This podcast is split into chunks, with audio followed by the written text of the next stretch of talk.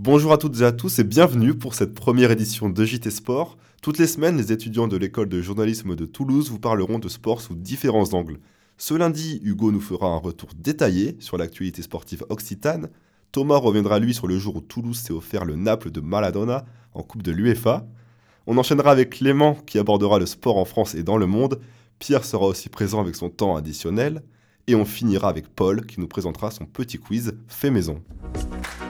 Le Stade Toulousain est le nouveau champion de France. La deuxième place pour Yoann Carré C'est pas demain, c'était pas hier, c'est maintenant. Mais tout de suite, c'est le grand format et on va parler rugby. Ce dimanche, le Stade Toulousain a affronté les Irlandais du Munster à l'occasion de la quatrième journée de Champions Cup. À l'issue d'un match compliqué, les Rouges et Noirs se sont finalement imposés 20 à 16 grâce au pied de Melvin Jaminet et à un essai de Juan Cruz Malia dans les 20 premières minutes, complètement à l'avantage des Toulousains, Corentin. Ouais, les Toulousains qui sont bien rentrés dans le match. On rappelle l'enjeu de, cette rencontre, c'était pour les Toulousains d'aller chercher cette première place. Et pour ça, il fallait gagner avec le bonus offensif, avec une, différence d'au moins, moins 10 points. Donc les Toulousains commencent le match en mettant une grosse pression, notamment défensivement, avec des, des joueurs qui ressortent hein, clairement. Emmanuel Méafour, Richie Arnold, Anthony Gelon.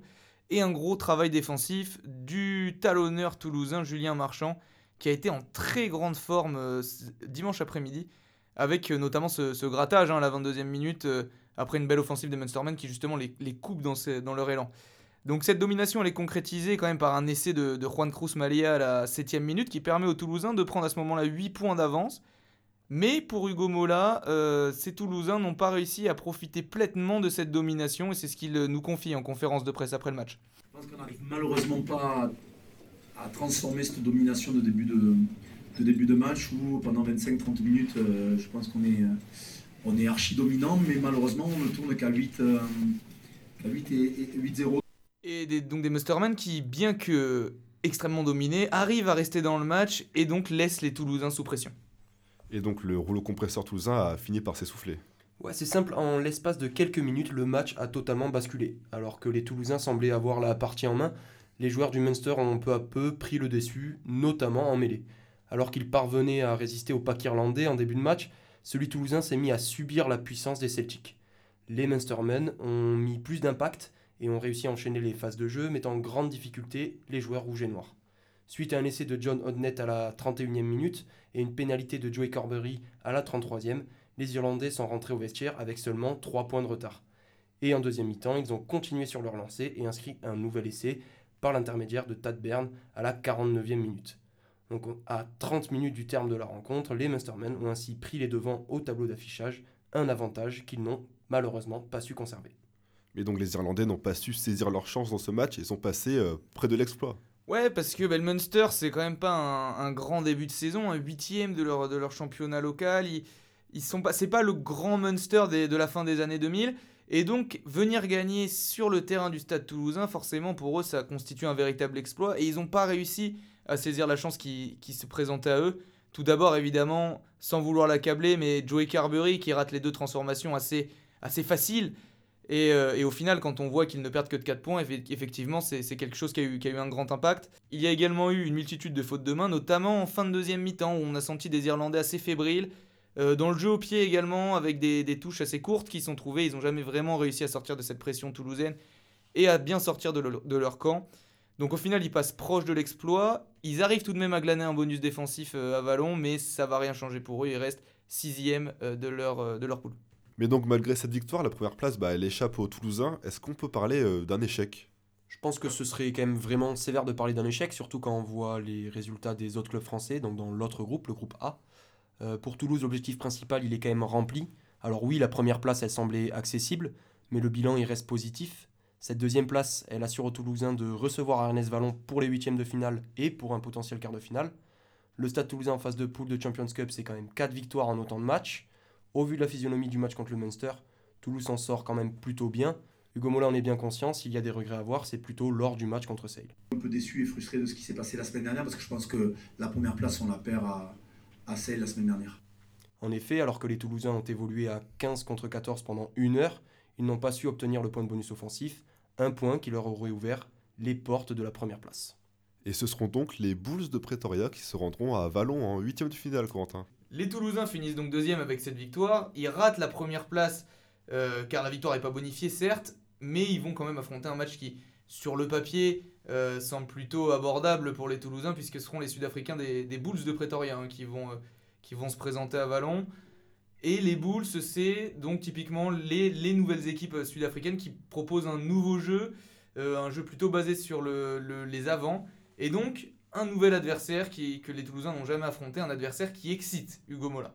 Une fois qu'on est confronté à ces équipes-là, autant, autant les jouer et, essayer de rivaliser avec, euh, avec ce rugby-là. Mais il me tarde, oui, forcément, le, le huitième de finale contre, contre cette équipe. Alors les Bulls, ce sont quand même les, les troisièmes hein, de leur championnat euh, local, l'URC, qui regroupe les provinces galloises, irlandaises et euh, italiennes notamment. Donc ils nous font hein, quand même un, gros début de saison. En Coupe d'Europe, c'est également deux victoires et deux défaites.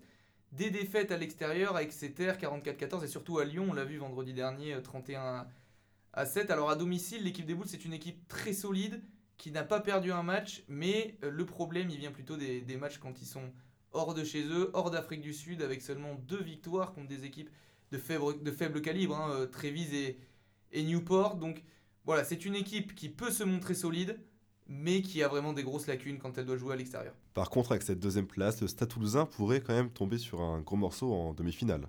Ouais, le voilà, le vrai point noir de ce résultat. Avec cette deuxième place, Toulouse se retrouve dans la même partie de tableau que le Leinster, grand favori de la compétition. Avec 4 victoires bonifiées et donc 20 points pris sur 20 possibles, les Irlandais ont tout bonnement roulé sur le groupe A de cette Champions Cup. Au sein de leur championnat, donc le United Rugby Championship, le bilan des quadruples champions d'Europe est également sans appel. 12 victoires en 12 matchs, dont 8 bonifiés. Autant dire que le défi qui pourrait se dresser devant les Toulousains en cas de demi-finale est immense. D'autant plus qu'il faudra réaliser l'exploit à la RDS Arena, à Dublin, l'antre des Leinster Lions.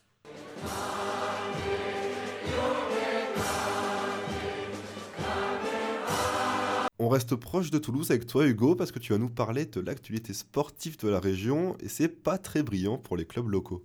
Oui, tout à fait Benjamin. En fait, euh, il n'y a que le TEF qui s'est imposé ce week-end. Les locaux euh, se sont présentés dans un stadium glacial samedi soir pour affronter l'AC Ajaccio. 18 000 personnes ont bravé le froid pour encourager les violets.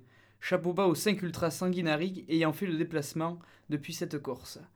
Il faut dire que ce match était loin d'être passionnant. Mais les Corses, ils étaient déjà venus non, au stadium cette saison? Eh oui, c'est un remake parfait du match de championnat. Les hommes de Montagnier se sont imposés 2 à 0 en l'espace de 3 minutes, juste après l'heure de jeu. Mention spéciale au jeune milieu offensif finlandais Skita qui a proposé une très belle copie. Mais il faudra faire beaucoup plus pour pouvoir accrocher les quarts de finale. Tirage au sort des 8e à 19h avant le match de Paris contre les amateurs de Pays de Cassel. Le bilan est cependant bien moins glorieux pour les Spacers. Eh oui, les volleyeurs toulousains ne sortent pas de leur spirale négative qui durait depuis deux matchs. Ils s'inclinent lourdement en 3-0 face à Chaumont et stagnent en bas du tableau. Toulouse s'enfonce dans la lutte pour éviter les playdowns. L'équipe de Patrick Duflo reçoit les derniers du championnat Cambrai pour se relancer samedi soir au Palais des Sports André Brouat. Et c'était pas non plus fameux pour les basketteuses. Et non plus, les basketteuses du Toulouse Métropole ne font guère mieux. Privées de Calice Lloyd et du récent renvoi de l'américaine Megan Huff, les Toulousaines n'ont pas pu tenir tête au leader du championnat, Villeneuve d'Ascq. Malgré une première mi-temps soignée, les Occitanes s'effondrent en seconde période. Elles s'inclinent lourdement sur le score de 55 à 78 et pointent à l'avant-dernière place du championnat à égalité de points avec la lanterne rouge Landerneau. Mesdames, messieurs, prosternez-vous C'est bien fait. Extraordinaire Extraordinaire, m'a bien joué Les champions Mon objectif prochain, c'est de tout soulever. Donc Thomas, tu nous proposes maintenant de revenir près de 40 ans en arrière, le jour où Toulouse s'est offert Maradona. Exactement, Benjamin, je pense que vous connaissez tous l'histoire du petit poussé, ces petits qui arrivent à, créer l'exploit face à de grandes équipes. On pense notamment à Canet en Roussillon qui avait battu l'OM en 16e de finale de la Coupe de France. Moi, je vais vous parler du TFC, petit poussé européen qui a battu Naples lors de la Coupe de l'UEFA. Alors notre histoire commence en 1986 lorsque Toulouse réalise l'exploit de se qualifier pour la première fois de son, histoire, à la Coupe d'Europe. Mais dès les tirages du premier tour, les Violets prennent rapidement conscience des grandes compétitions européennes et ce en affrontant un adversaire de taille, Naples, équipe en pleine ascension européenne, accompagnée par son capitaine Diego Armando Maradona, fraîchement titré champion du monde avec l'Argentine au Mexique quelques mois plus tôt. Le TFC, qui était le petit poussé, comme tu l'as dit, de la compétition, était déjà proche de l'exploit au match aller. Si certains voyaient le TFC prendre une valise, vulgairement parlant, eh bien ce n'est pas le cas. Après un match convaincant au San Paolo avec une petite défaite de 1-0, les hommes de Jacques Santini gardent toutes leurs chances pour passer au prochain tour. La semaine avant le match, toute la ville se met donc à rêver de cet exploit. Les séances d'entraînement sont suivies par des centaines de personnes, les joueurs sont sous le feu constant des projecteurs. Le deuxième acte prend lieu le mercredi 1er octobre 1986 au Stadium.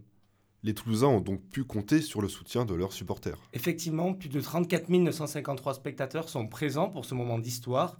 Une affiche entre le Goliath, Toulouse, euh, le Goliath napolitain face au David toulousain, malgré la pression et l'adversaire. Des joueurs comme Bégeroux, Despirou ou encore Yannick Stopira savent qu'ils peuvent le faire. Dès le coup d'envoi, Toulouse muscle son jeu en faisant barrage au, au PIB Oro manière de lui faire comprendre que le mur violet sera très compliqué à faire transpercer. Et enfin, la délivrance arriva. Après 10 minutes de statu quo, il faudra attendre la 15e minute pour que le trio offensif Marsico, Passisto, Pira délivre le stadium en ouvrant le score. Un partout, balle au centre, le plus dur est fait pour les hommes de Jacques Santini. Goliath est atteint et maintenant il faut tenir, s'accrocher contre ces Napolitains qui vont multiplier les tentatives, sans succès. La douleur s'éternise jusqu'au bout de la nuit, qui, au-delà de l'excitation des supporters toulousains et tifosi napolitains, promet des cauchemars des plus insupportables. À la fin du temps réglementaire, les deux équipes se neutralisent, un partout, score cumulé. Le sort se décidera donc au tir au but.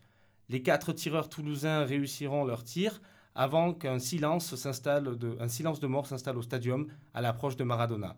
L'Argentin s'élance, frappe côté gauche à ras de terre. Sa frappe s'écrase sur le poteau avant de rebondir sur la cuisse droite du portier toulousain. Maradona et Naples sont au tapis. Toulouse réalise l'exploit. Et sinon, qu'en est-il du parcours européen de Toulouse par la suite? Eh bien, à partir de ce moment-là, les Toulousains se sont donc mis à rêver d'un parcours européen à l'image de Saint-Étienne. Mais l'aventure européenne s'arrêtera dès le tour suivant face au Spartak Moscou. En tout cas, ce qui est sûr, c'est que le TFC, ce mercredi 1er octobre 1986, aura sans doute marqué l'une des plus belles pages de l'histoire du football français.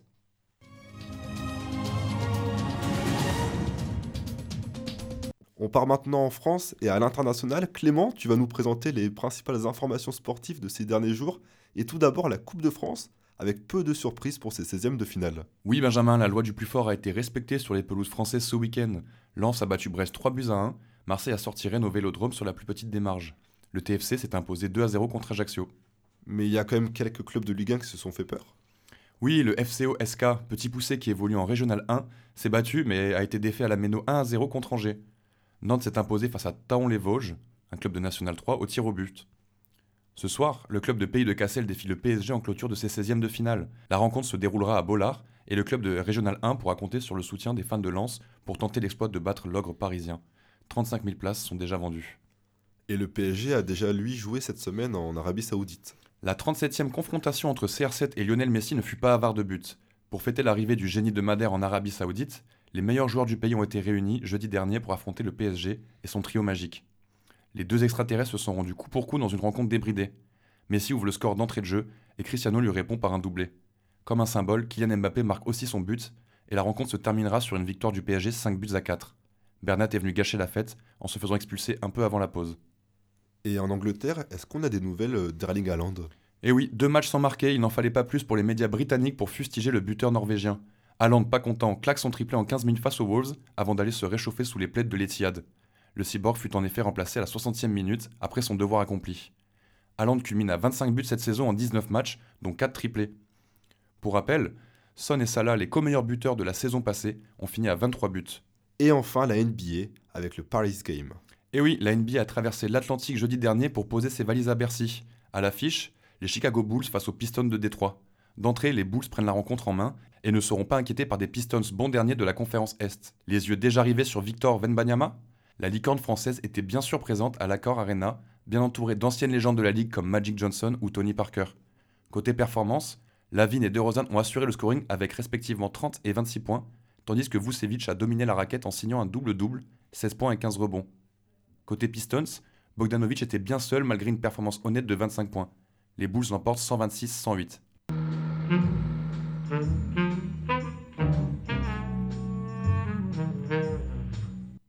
Ce n'est pas une panthère qui vient de rentrer dans le studio, mais c'est bien Pierre. Pour ce temps additionnel, tu nous emmènes sur les rives du lac gelé d'Annecy, où se tenait une course assez singulière, la Glagla Race. Oubliez la pitié salpêtrière, Corbaz, Vanatier ou encore l'asile d'Arkham. Pour voir des gens pas très sains d'esprit, il suffisait de se déplacer à Annecy ce week-end, où 800 sportifs venus du monde entier se sont affrontés dans les eaux glacées du lac à travers une course de paddle. Alors pour vous donner un ordre d'idée, la température de l'eau s'approchait des 3 degrés Celsius, conforme à la température ambiante dans le slip de Noël Le Graët en ce moment. Bref, il caillait sévère, et c'est dans ce contexte que les participants avaient le choix entre plusieurs courses. Il y avait notamment le tracé Lionel Messi, seulement 3 km à parcourir, ou le N'Golo Kanté, c'est 15 km. Une course que se sont adjugées Anna Tcherski chez les femmes et Ludovic Telad chez les hommes. Ce dernier a même déclaré à l'issue de la course Il fait super chaud, on pensait avoir froid, mais il faisait chaud. On n'avait pas entendu un tel mensonge depuis le vœu de chasteté de Noël Le Graët. Eh bah décidément, tu l'épargnes pas, hein, ce pauvre Noël. Ah, c'est terrible. Comme 99% de la presse française, j'ai perdu l'esprit de Noël. Même Gérard et Ginette, les deux seuls habitants de Guingamp, sont embarrassés par l'attitude de l'ancien président de la FFF, encore le journal L'équipe. Cela nous rappelle les, les trajectoires décadentes, comme celle du petit vélo Valbuena, boycotté par tous les cyclistes de France, après sa sextape, ou celle de Kylian Mbappé, blacklisté par tous les sortilèges de marabout depuis sa magnifique Coupe du Monde. C'est une désillusion à la hauteur des plus grands pour celui qui a installé un climat explosif à la Fédé. Alors explosif, on s'entend comme un jean slim qu'on aurait tenté de faire porter à Pierre Ménès. hein. Néanmoins, les bonnes nouvelles existent pour le Brad Pitt des, des Côtes d'Armor, qui va pouvoir se présenter devant le juge en compagnie d'une bonne connaissance. En effet, on a appris cette semaine que Dani Alves, hein, le, clubbeur bolsonariste de Catalogne, ou encore le Harvey Weinstein du 4-4-2, était accusé d'agression sexuelle en Espagne. Un possible concours d'anecdotes pourrait voir le jour entre les deux hommes, à bon entendeur. Et sinon, Pierre, dans l'actu foot de cette semaine, c'est aussi la condamnation de la Juventus à 15 points de pénalité par la Cour d'appel fédérale. Eh ben j'ai envie de dire bienvenue au club les gars. Bon la différence c'est que moi 15 points de pénalité sur mon reportage c'était pas vraiment mérité. Hein. J'avais pas tenté de frauder ou de corrompre le prof comme Monsieur Agnelli avec les agents de joueurs. J'étais juste nul quoi. Mais ça fait du bien en tout cas de pas se sentir seul. Une solitude d'ailleurs que ne partageront pas les joueurs de Cassel ce soir dans un Bollard à guichet fermé face au PSG en clôture des 16e de finale de Coupe de France. Alors pour les cinéphiles, on se détend, hein. enfin Cassel n'est pas encore devenu entraîneur de football. Je parlais du petit poussé de la compétition, Pays de Cassel. Bien qu'à y repenser, quand tu mates la dernière bande-annonce du prochain Astérix, tu te demandes pas s'il aurait besoin d'un second souffle dans sa carrière, le Vincent. hein. bon, un film d'ailleurs où figure à son casting la star suédoise Zlatan Ibrahimovic. Alors, ce, ce rôle augurait ce à quoi on pouvait s'attendre, hein, le, le Jean-Marie Le Pen du ballon rond, tellement on le pensait increvable, va tirer sa révérence ou annoncer les grands quotidiens transalpins. Alors, on l'a tellement vu jouer qu'on aurait pu penser que le Suédois était plus âgé que Sir André, hein, fauché à, à l'âge juvénile de 118 ans cette semaine. La, vie est tellement injuste parfois. Mais non, l'attaquant a seulement 40 ans hein, et il est contraint de mettre un terme à sa carrière euh, brutalement. Quelle tragédie. Terrible, comme le bilan des Français à l'Open d'Australie. Oui, après une semaine de compétition à Melbourne, le tableau français est plus désertique que les 5 km autour de la centrale de Fukushima, que le crâne de Gianni Infantino ou encore que l'association pour la défense du droit des animaux de Kurzuma. bon, c'est une nouvelle déception hein, pour le tennis français à l'aube de cette nouvelle année. Seule Caroline Garcia semblait tenir son rang et finalement, elle est aussi isolée dans le paysage du tennis français que pour l'être un brocoli vapeur dans l'assiette de Mathieu Bonnemer. Et pour contrebalancer l'échec du tennis français, les handballeurs ont eux continué de faire le job. Et oui, dans un match de gala, les experts ont conclu leur phase de poule par une victoire de prestige face aux, face aux Espagnols et se hissent en quart de finale du mondial. Le match a pourtant été indécis, hein, chaque équipe revendiquant ardemment la victoire. Ce match, c'est finalement la situation du PS, hein, euh, chaotique. Alors après que Tyson Fury ait proposé, proposé un combat à Ngannou, on attend le, le combat de fort face à Mayer Rossignol. hein. Et enfin, Sébastien Ogier s'est imposé pour la neuvième fois à Monte-Carlo. Eh oui, l'immortel Sébastien Auger est, en- est entré dans l'histoire. Au volant de sa mythique Toyota GR Yaris, le natif de Gap a dépassé son illustre prédécesseur Sébastien Loeb au nombre de victoires sur le circuit WRC. Malheureusement, Ogier risque de se retrouver comme 48 millions d'automobilistes lorsque notre golden moustache préféré, hein, le monsieur patate marxiste, Philippe Martinez, lui, lui bloquera les raffineries d'essence. Espérons qu'il en ait donc profité. Voilà. Fin du temps additionnel, messieurs, dames, à très vite.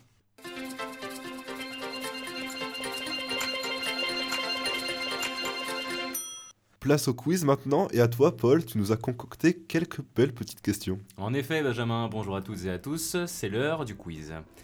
Première question. Quel entraîneur a dirigé son millième match en carrière ce week-end? Euh, il me semble que c'est Jürgen Klopp, non?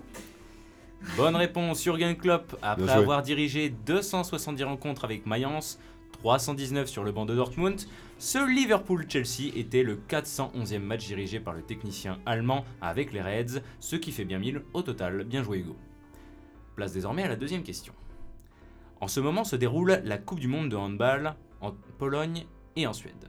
Mais c'est aussi la Coupe du Monde de hockey sur gazon. Mais savez-vous où elle se déroule? Oui, je sais. C'est en Finlande. Non, non, non. Non, non. Mauvaise réponse.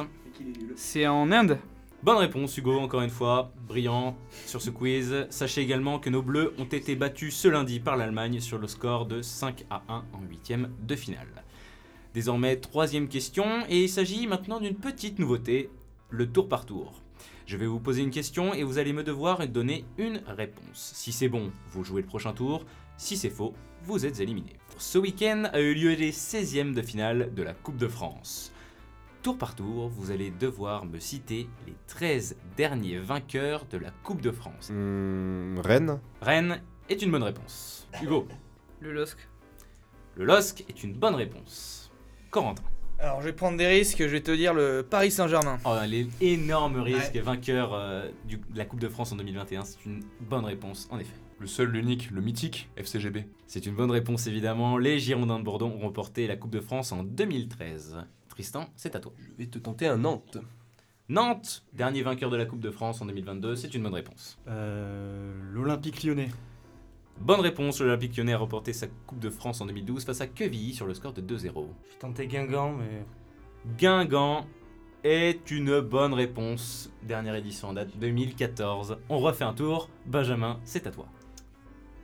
Euh, Plus compliqué là. Euh, Je sais pas, peut-être euh, Nice L'OGC Nice, Oh, il est fort. 1997, c'est une bonne réponse. Oh, il est fort, il l'a- Hugo, Est-ce qu'on considère que Saint-Etienne a gagné? Saint-Etienne ne fait pas partie des 13 derniers vainqueurs de la Coupe de France. Je suis désolé, le Stéphanois euh, peut rentrer chez soi. Tu es éliminé. Corentin. Euh, voilà, c'est compliqué. Je tenterai un l'Olympique de Marseille. Et non, malheureusement, l'Olympique de Marseille ne fait pas partie des 13 derniers vainqueurs de la Coupe de France. Clément Un petit agi au cerf là. C'est une bonne réponse. Les hommes de Giroud ont bien gagné la Coupe de France, dernière édition en date 2005. Tristan. Moi, je vais partir sur un AS Monaco. AS Monaco est une bonne réponse. Le club de la Principauté a remporté sa dernière Coupe de France en 1991. Pierre, c'est à toi. Alors moi j'ai souvenir d'une Panenka de Leandro au Stade de France. Euh, je dirais le FC Sochaux. FC Sochaux Montbéliard, édition 2007. C'est une bonne réponse. Bravo Pierre. Est-ce Thomas. que Lorient fait partie de la liste? Lorient fait partie de la liste. Bien joué Thomas. 2002. Dernière édition. Et il me semble qu'il ne reste qu'un seul club en lice. Benjamin. Euh, Compliqué. Peut-être euh, Strasbourg? Exceptionnel Oh là là. Le RC Strasbourg Édition 2001, euh, c'est la dernière fois que le club euh, alsacien a remporté la Coupe de France. Messieurs, merci de votre participation. Merci, Paul. Ce quiz est désormais terminé et je vous souhaite à toutes et à tous une très bonne semaine. C'est donc fini pour cette semaine. Merci à vous de nous avoir écoutés. Merci à Inès, Valentine et Anatole pour la régie. Et on se retrouve lundi prochain pour une nouvelle émission de JT Sport. Bonne semaine.